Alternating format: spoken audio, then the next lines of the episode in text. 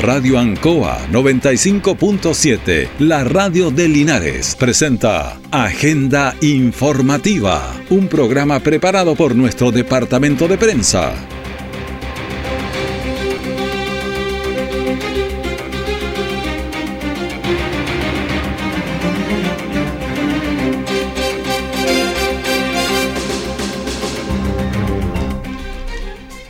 Buenos días, bienvenidos a Agenda Informativa de la Radio Ancoa, edición de este viernes 24 de marzo de 2023. Pasamos a las informaciones de las últimas horas preparadas por nuestro departamento de prensa. Titulares para la presente edición. Carabineros de Linares activa las rondas impacto para mejorar la sensación de seguridad en la comunidad. Durante este fin de semana, la Feria Agrícola de Linares da a conocer su intensa actividad productiva. Centro Cultural Maule Sur entrega su respaldo a la postulación del consejero eh, constitucional a Luis Valentín Ferrada, uno de sus socios. El detalle de estas y otras informaciones ya viene. Ya, la pichanga. Yo Mati. Yo elijo a la Pía. Mm, yo elijo al Nacho. Bueno, yo elijo al Benja. Y yo elijo la Feña. ¿Y la Feña? Este año escolar 2023, que no falte. Acá estoy. Llegué con la pelota. Que no falte ningún niño o niña. En el colegio y jardín se desarrollan herramientas para toda la vida. Infórmate más del plan de reactivación educativa en reactivacioneducativa.mineduc.cl. Ministerio de Educación, Gobierno de Chile. Presentes por un mejor futuro. Siempre en el lugar donde se produce la noticia están los equipos de prensa para que usted se informe primero. Agenda informativa.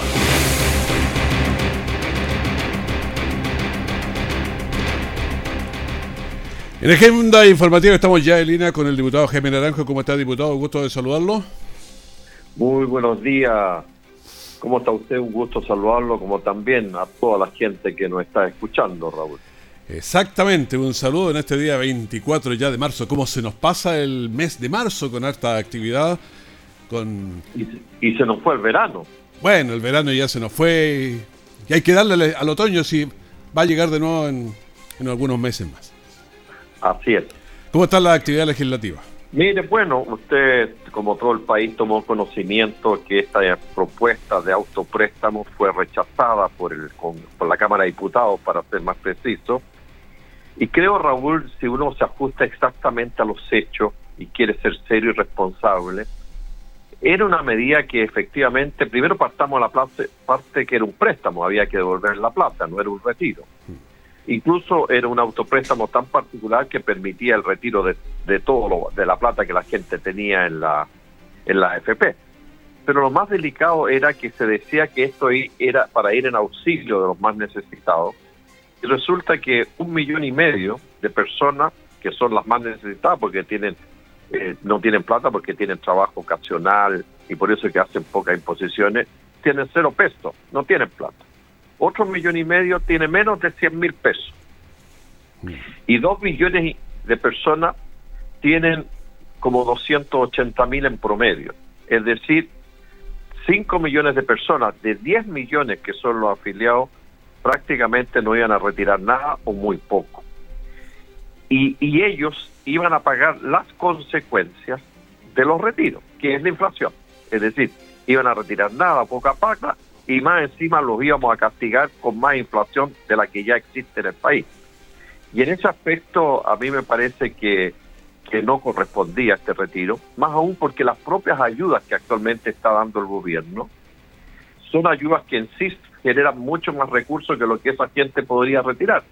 Es verdad que hay gente de puntual, de clase media, gente a lo mejor que necesita plata por diversas razones, y, veían esto como un alivio, como una solución. Pero eran personas que a lo mejor tenían un problema personal, pero esto iba a afectar a todo el país. aún más, fíjese que se han tomado medidas en favor de la clase media. Aquí se han dicho que no se han tomado. El hecho que FONASA este, haya implementado el costo cero para cualquier cirugía o atención de especialista apunta a la clase media. El hecho de que se haya aumentado de 2.000 a 6.000 los remedios que tienen convenio con FONASA en diversas farmacias, también es una ayuda a la clase media. El hecho que se hayan dado facilidades para los préstamos hipotecarios y haya garantía del Estado también, también es una ayuda para la clase media. Es decir, ha habido ayuda, a lo mejor no todas las que ellos esperaban, pero ha habido ayuda y de hecho las ayudas económicas, como le decía anteriormente, que el gobierno eh, promulgó ayer el doble, que se vuelva a pagar el bono de marzo, que se aumenta el subsidio de asignación familiar, que se impulsan la tarjeta esta de bolsillo electrónico familiar, son ayudas que van a ir en favor de, sectores que efectivamente son los que más necesitan. Pero se han incrementado bastante las listas de espera de FONASA también. Sí, porque está la crisis en la ISAPRE, oiga, que, que, no sé en qué va a terminar eso. Eh, es preocupante. Eh, claramente hay una situación ahí de aprovechamiento en, el pago de unas plata que tienen que devolver la ISAPRE, es una resolución de la Corte Suprema. Eh, ellas nos parece que no tienen mayor intención de hacerlo, de quieren hacer las letras. Ahora están amenazando en un alza en los programas y, claramente eh, van a haber mucha gente que va a ir a FONASA. Ahora, no nos olvidemos, Raúl, y para que vamos relacionando las cosas, que con la reforma tributaria que la derecha rechazó, justamente era para apoyar el área de la salud de nuestro país, para generar más recursos, justamente para infraestructura hospitalaria, para mayor contratación de personal, para agilizar las operaciones. Y, y, a veces hay acciones bien contradictorias, porque por un lado se pide una cosa, pero se vota en un sentido absolutamente contrario. La reforma tributaria era muy relevante para aumentar los subsidios habitacionales en todas sus expresiones, para mejorar infraestructura educacional, para subir las pensiones garantizadas universal a 250 mil pesos. Entonces uno percibe que se piden, dicen, mire, las ayudas son insuficientes, pero cuando había que votar una reforma tributaria que, permitía que esas acciones fueran permanentes, porque la gracia es que las cosas sean permanentes y no ocasionales, porque estas ayudas sociales son ocasionales. En cambio, cuando usted hace una reforma tributaria, usted incorpora recursos al Estado para que las cosas queden permanentemente y no ocasionalmente. Bueno, esas acusaciones siempre a haber cruzadas. Uno escucha ahora con la delincuencia, los que dicen una cosa votan la otra. ¿Cómo ve la delincuencia en el país? Mire, yo creo que estamos frente a una situación, no solo Chile, ¿ah? porque de repente como que pretendemos, uno, yo no sé acaso usted lee la prensa internacional o se fija cuando dan las noticias internacionales, es un fenómeno que está golpeando a todos los países del mundo, a todos. Estamos frente a un crimen organizado internacional que opera como una, una transnacional, como una empresa transnacional que, que se dedica a cualquier producto de comercialización. Y estamos con serios problemas eh, además, en el caso nuestro, nos encontramos que Bolivia y Venezuela, curiosamente, no quieren recibir a los ciudadanos que nosotros queremos expulsar, que, están delinquiendo en nuestro país. Entonces estamos frente a una situación delicada.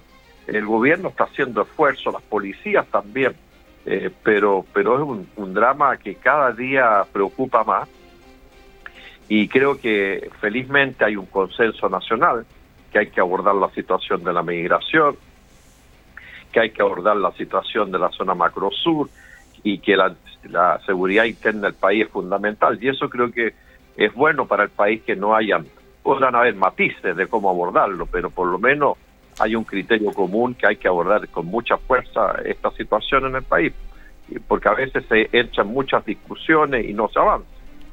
Felizmente en el caso nuestro, en materia de migración, en materia de la macrozona sur, en la violencia que hay allá, como también en todo lo que es la seguridad interna del país, hay un claro consenso político y vamos aprobando iniciativas y, normas legales justamente en esta dirección.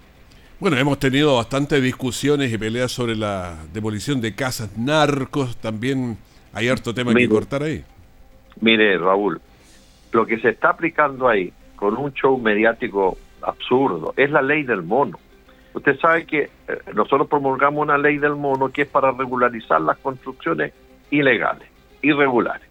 Y la gente en los distintos barrios va regularizando esas construcciones que son irregulares. Lo que está haciendo el alcalde es, obviamente, en las casas que existen o supuestamente son de narcotraficantes, como no tienen regularizada y no se han acogido a la ley del mono, él la está echando abajo.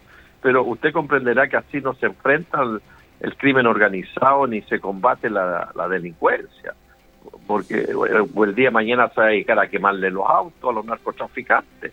No, son cuestiones más publicitarias que, reales. Pero, ¿qué pasa si tienen si tienen 10 autos y les quema 5? ¿Les baja a, la mitad? Pero pero usted no resuelve el problema.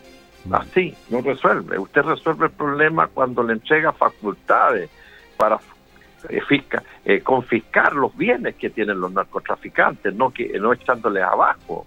Usted actúa cuando le entrega más recursos a carabineros y a la Policía de Investigaciones, cuando desarrolla más inteligencia, cuando se coordina con los otros países para enfrentar el crimen organizado. Pero esto de transformarse en, una empresa de destrucción de demolición, yo no, no veo que tenga un efecto muy eficaz realmente. Eh, porque como le digo, lo, que está haciendo el alcalde es aplicar una norma legal que tienen los municipios, que aquellas personas que no han regularizado las construcciones irregulares pueden ser demolidas. Y es una norma legal que está vigente en el país. Y por eso que hemos hecho la ley del mono durante muchos años para evitar que los alcaldes echen abajo esas construcciones que no están regularizadas. Lo que pasa es que hoy día esta ley del mono no está vigente y obviamente el alcalde tiene el legítimo derecho para aplicar esa norma. Pero creo que con esa publicidad de que, que se está haciendo de esas demoliciones, eh, ¿usted cree que el crimen organizado, porque se han echado una parte, no toda la casa, la, parte que es irregular? Irregular solamente, claro solamente la parte que es regular, porque la otra parte que es regular no la pueden echar abajo. ¿Usted cree que con eso los narcotraficantes se han sentido amenazados, perseguidos, debilitados? Yo creo que se han enrabiado más y se han fortalecido probablemente. el problema es que como la ciudadanía se siente tan vulnerable ante tanta eh, cuestión de, de esta de violencia, entonces siempre es el temor que alguien se levante y siga haciendo algo y, le van a creer todo, porque hay que trabajar fuerte contra el crimen organizado. Y se está haciendo, eh, Raúl, se está haciendo y el gobierno lo está haciendo y, en el Parlamento estamos aprobando diversas normas legales donde le estamos dando más atribuciones a los jueces, a la policía. Eh, eh, hay un claro consenso en el país y eso es lo que yo valoro y que creo que es lo positivo de esta lucha, que no hay diferencias sobre tres problemas serios que tiene el país. Migraciones, eh, violencia en la macrozona sur y todo lo que significa el crimen organizado y la seguridad del país. En eso todas las fuerzas políticas estamos trabajando en la misma dirección y felizmente y en buena hora que eso ocurra. Muchísimas gracias, diputado, por esta conversación con nosotros. Que esté muy bien. muchas gracias a usted, un gusto saludarlo. Hasta luego. Gracias, hasta luego. Justo al mediodía, Radio Ancoa presenta Luzagro, del campo al corazón de Linares. Programa auspiciado por la cooperativa Luzagro, 65 años en el desarrollo del Maule Sur, lunes a viernes desde las 12 horas. Nuestra central de prensa está presentando Agenda Informativa en el 95.7 de Radio Ancoa. El primer fin de semana de marzo, un incendio estructural en Longaví terminó con menor un menor fallecido y su hermana grave por quemaduras.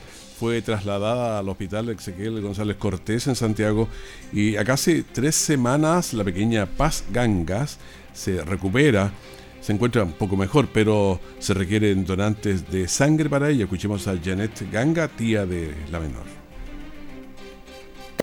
Donadores de sangre para Paz. Eh, las donaciones se pueden hacer en el banco de sangre que está en Chacabuco, a nombre de Paz Yasmín, Gangas, San Martín. Cualquier tipo de sangre y eh, eh, necesitan el RUT de Paz, que lo van a publicar, pero las donaciones se pueden hacer en todo Chile. Bueno, son más de 30 donantes, 33 de sangre, los que se necesitan. Es por eso que el llamado a la solidaridad puede dirigirse a nombre de Paz Gangas al Banco de Sangre de Linares, Chacabuco 467, entre Independencia y Maipú. Con el objetivo de mejorar la sensación de seguridad en la comunidad, Carabineros realizó una serie de rondas por las calles céntricas de Linares, efectuando en ellas varios controles de identidad y vehículos. Escuchemos al coronel Carlos Tapia, de la Prefectura de Carabineros de Linares. Esta es una ronda a nivel nacional que busca fomentar, ¿cierto?, las sensaciones de seguridad de las personas y también aumentar eh, la visibilidad de carabineros, eh, tanto de infantería en, con los locales comerciales y gente que anda circulando en el área céntrica. Bueno, el aumento de funcionarios policiales en las calles se hizo notar. Los linarenses sostienen diversas opiniones. Escuchemos algunos. Yo diría que se cargaran un poquito más al sector Guapi porque ahí sí hay que necesidad de carabineros. Generalmente dos, tres carabineros lo mucho y tienen la ruta Guapi completo, San Antonio, Avenida Esfuerzo, todo ese sector. Yo creo que lo encuentro injusto porque aquí no pasa nada. Está bueno que haya más orden, es que está malita la cosa. ¿Hace falta? Sí, pues. Es que en, en cualquier parte lo pueden saltar a uno, pues. Pienso que es muy positivo para la, mm, la seguridad de todas las personas. Ah, Bueno, ¿se, se ve la presencia policial en las calles? ¿Cómo lo percibo? Sí, sí se percibe, tanto la parte uniformada como la parte civil. Bueno, ahí tenemos opiniones de, de linarenses. Este tipo de labores eh, arrojan resultados positivos y es por eso que las instituciones lo gestionan de esta manera constante. Domingo 7 de mayo. Recuerda esta fecha porque será importante para Chile. ¿Pero qué ocurrirá el 7 de mayo? Ese día se realizará la elección de 50 representantes que deliberarán sobre la propuesta de texto para una nueva constitución. Infórmate en cervel.cl llamando al 606.166 o en nuestras redes sociales verificadas. A partir del 15 de abril podrás conocer tu mesa y local de votación. Elección Consejo Constitucional 2023. Ahora votamos todas y todos. Servicio Electoral de Chile, Cervel. Todo el acontecer noticioso del día llega a sus hogares con la veracidad y profesionalismo de nuestro departamento de prensa. Agenda informativa. Y estamos en agenda informativa a las 9 de la mañana con 18 minutos. Bueno, hay harta actividad. Eh, hay un problema en el sector de Molina, en la, en la ruta 5, donde hay fallecidos, tengo entendido. Eh, vamos a terreno, Gabriel Morales. Raúl, buen día. Lo estamos monitoreando, la verdad. Eh, hay varios vehículos involucrados en un accidente de tránsito en el kilómetro 201, pista oriente de la ruta 5 Sur, eh, referencia Molina. Se informa de, una, de al menos dos colisiones que ocurren en la misma zona que involucran a vehículos pequeños y también a vehículos de gran tamaño. Eh, SAMU está reportando varias víctimas, eh, no especifica puntualmente sexo, edades o, si se trata solamente de lesionados, solamente se está utilizando el término víctimas y eso es eh, sin duda algo preocupante. Eh, cuatro vehículos de gran tamaño han colisionado, por ejemplo, en una de las dos colisiones, porque son dos los accidentes de tránsito simultáneos en la misma pista, en el mismo sector. Vehículos pequeños y también eh, vemos a camiones que han colisionado por alcance, quizá por el primer accidente. Pero habitualmente pasa eso, hay un accidente y empiezan los vehículos a ralentizar, a frenar y aparece otro y choca y se arma. Me preocupa porque las primeras imágenes que están circulando muestran, por ejemplo, un camión de la empresa Copeco, o sea, hay combustible de por medio y además eh, golpea un camión con leña. Eh, en el momento se informa que está el tránsito totalmente suspendido en ese kilómetro en ambas pistas eh, porque están trabajando los eh, rescatistas de bomberos intentando liberar a las personas que están atrapadas en los vehículos. Sin duda de Linares hay varios que van viajando en ese sector, van a, a tener que armarse de paciencia para que le diga porque va a estar la pista cerrada por bastante rato. Sí, especialmente la gente que pretende ir, por ejemplo, a Santiago, se van a encontrar con problemas en Molina a la altura del 201, así que es parte de la información eh, inicial, eh, es muy reciente lo que está ocurriendo y apenas estamos dando algunas pinceladas, así que vamos a esperar las actualizaciones o los reportes que entreguen los organismos de emergencias. Perfecto. Bueno, sigamos porque emergencias hemos tenido nosotros ba- bastante también. Hemos tenido incendios, uy, varios colisiones, choques. ¿Qué, qué tenemos? Empecemos por los combos. Ah, Después y- vamos y a la violencia. a la violencia. Oye, No, esto hay estaba que terminar marcando. la semana con la violencia.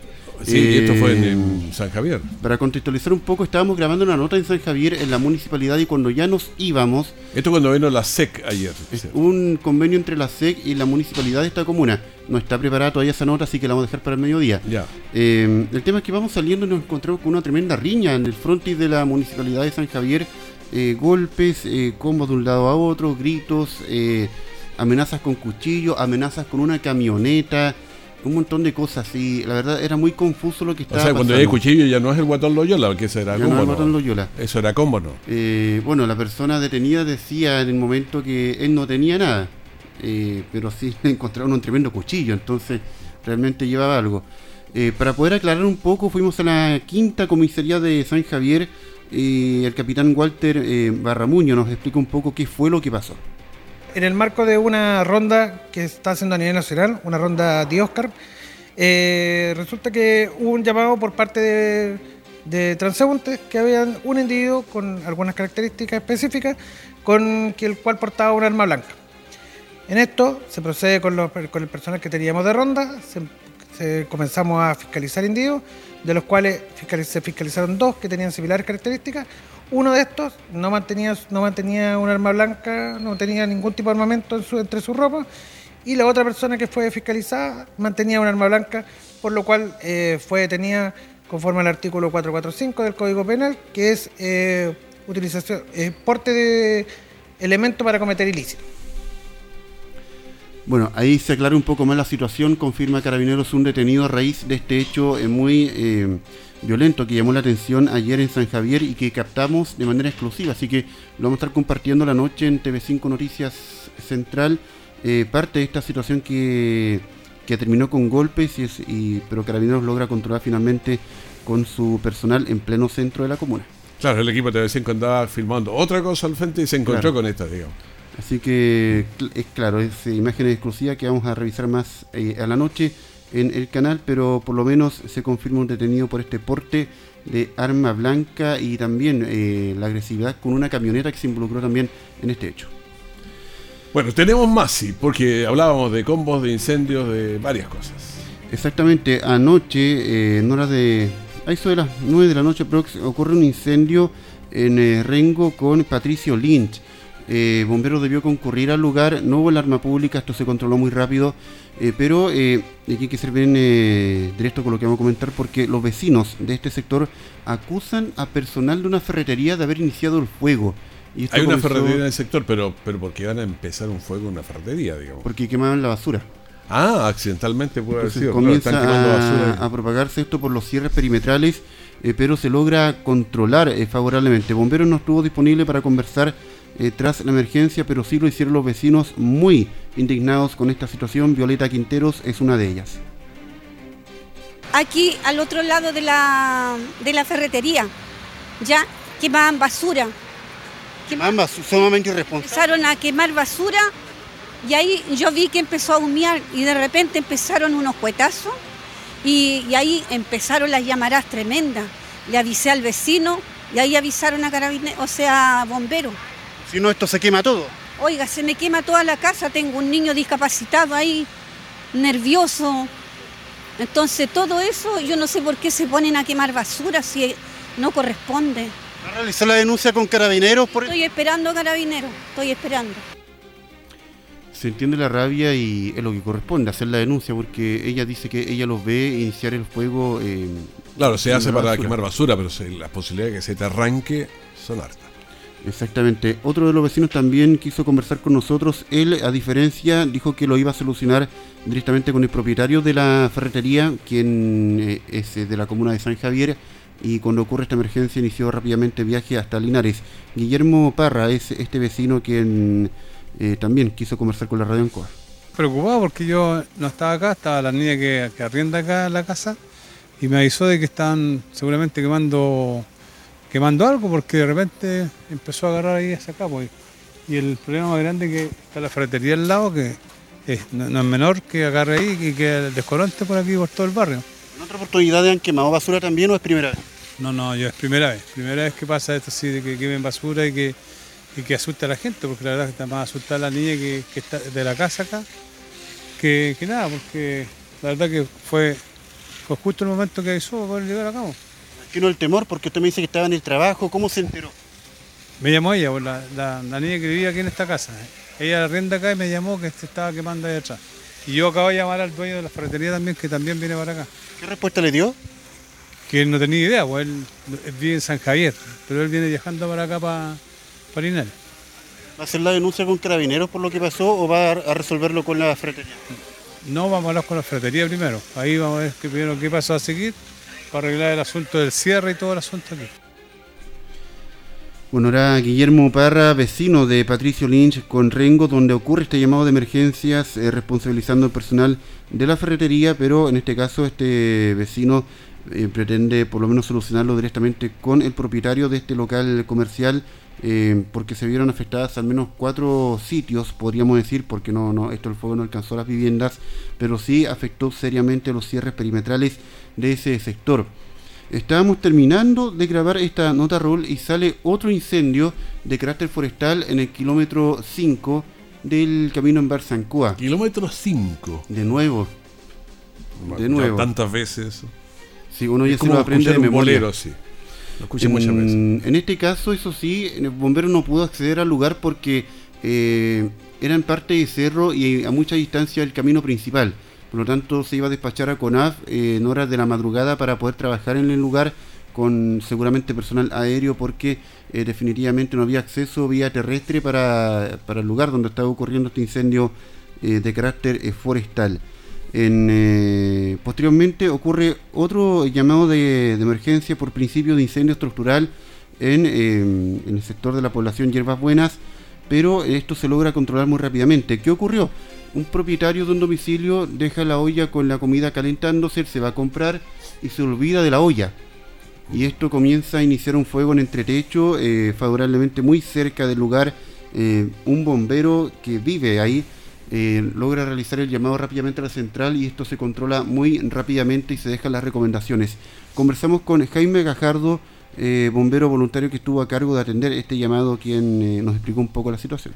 Fue un llamado porque el cual salía humo entre techo, el cual al llegar al lugar nos encontramos que se trataba de una olla en la cual ya quedado prendida y el- la persona esta, el dueño, había salido a comprar y se le olvidó. En el cual por eso quemó lo que tenía calentando él. Bueno, gracias a Dios no pasó a mayores. Pero la recomendación que damos, que se lo dejamos al dicho también, de que se preocupe que cada vez que salga, se preocupe de apagar la, la- la cocina, todo lo que tenga encendido. Claro, que uno como persona puede decir voy a comprar, me demoro un minuto, pero pueden pasar cosas. Claro, nos entusiasmamos también en conversar en el negocio de la esquina y, y pasó el tiempo, el cual nos encontramos con- después con cualquier desgracia. Bueno, era Jaime Gajardo, bombero voluntario a cargo de atender este llamado. Había un menor, en todo caso, Raúl, de, de aproximadamente 12 años, vecino de la, de la casa colindante al fuego, eh, muy choqueado, llorando en estado de pánico eh, a raíz de lo que estaba pasando. Así que esperar que eh, se haya tranquilizado con su familia y, y no vuelva a pasar por una situación tan traumática, porque el niño decía que él vio el fuego salir desde la casa del vecino. ¿No queda algo más? Sí, ocurre un incendio forestal brevemente, camino a sector Baragruesa, Callejón Santa María, pero lo vamos a revisar al detalle a eso del mediodía en la próxima edición de Agenda Informativa. Perfecto, tenemos también lo que señaló el presidente del Senado, Juan Antonio Coloma, sobre el Fast Track y vamos con esa información. el senador eh, vicepresidente Francisco Huenchurilla, con el presidente de la Comisión de Seguridad del Senado, con la presidenta de la Comisión de Constitución, para avanzar en el fast track legislativo para enfrentar la delincuencia. Estamos comprometidos a una causa de devolver la seguridad de las calles y plazas de Chile. El tema de la seguridad es lejos lo más importante y queremos hacer un esfuerzo extra, y aquí incluyo a todos los parlamentarios, al senador Buenchumilla que estaba presente, a los miembros de la comisión, para dar los pasos para hacer este cambio positivo. Por eso hemos conversado con los presidentes de las comisiones para darle eh, una tramitación especial, más rápida, con más sesiones, a las, tanto a los proyectos de urgencia que el gobierno ha planteado, tiene que ver con un nuevo sistema de inteligencia, una nueva forma de enfrentar los secuestros, una nueva forma de enfrentar el sicariato, una nueva forma de cuidar a los policías. Si uno no cuida a los que nos cuidan, es muy difícil dar serenidad en esta tarea y agregar otros proyectos que adicionalmente queremos incorporar. Y le vamos a pedir al gobierno urgencia, pero igual los miembros de la comisión van a avanzar. Enfrentar a los que agreden a carabineros y a policía de investigación. Crear el estatuto de protección a las víctimas. El que permita a los policías actuar de oficio cuando se le proporciona la ubicación de las especies que hay de un crimen o simple delito. Lo aumentar a la protección a los miembros de gendarmería, particularmente cuando son objeto de extorsiones. Es difícil para un gendarme cuando está con personas que extorsionan con la familia y no hay un delito específico para eso. Avanzar en que los accesos a la libertad condicional y otros beneficios a que personas que den muerte personal de carabineros sea eh, denegada. Pedir o incorporar que en determinado tipo de delito de violencia, cuando se quiera pedir la libertad condicional, sean las víctimas, los abogados de las víctimas, quienes también puedan hacer un planteamiento respecto de eso. O sea, aquí lo que queremos hacer es ocupar toda la opción del Estado para enfrentar la delincuencia que ha desbordado, el narcotráfico que sigue vigente, las, eh, el crimen organizado que tiene con angustia a los chilenos. Y yo quiero agradecer la extraordinaria voluntad de los presidentes de la Comisión de Seguridad y Constitución, agradecer al senador Buenchumilla, senador, agradecerle al gobierno que el día de ayer conversamos con la ministra Tobá para mostrar la voluntad de incorporar y darle velocidad a este tema. Aquí no es, siempre bienvenido nuevas ideas, pero aquí hay ideas. Lo que necesitamos es velocidad y nosotros nos comprometemos en ese esfuerzo con el mayor corazón porque el día que se recupera la seguridad se va a recuperar el alma de Chile. Bueno, ahí estábamos escuchando al presidente del Senado, eh, Juan Sebastián Coloma, que, Juan Antonio Coloma, que nos estaba señalando este fast track. A ver, COVID 3.583 ayer, 8.977 los activos, 27 muertos, ha cuidado, ayer alto. Eh, los pacientes en las UCI, 76 y conectados a ventilación mecánica invasiva, 50. Con esa información también en Fact Track despedimos agenda informativa aquí en la Radio Encoa. Muchas gracias, manténgase en sintonía. En cualquier minuto tenemos la información de último momento. Que esté muy bien, muchas gracias. Radio Ancoa 95.7, la radio de Linares, presentó Agenda Informativa, todo el acontecer noticioso del momento preparado por nuestro departamento de prensa. Radio Ancoa, por la necesidad de estar bien informado.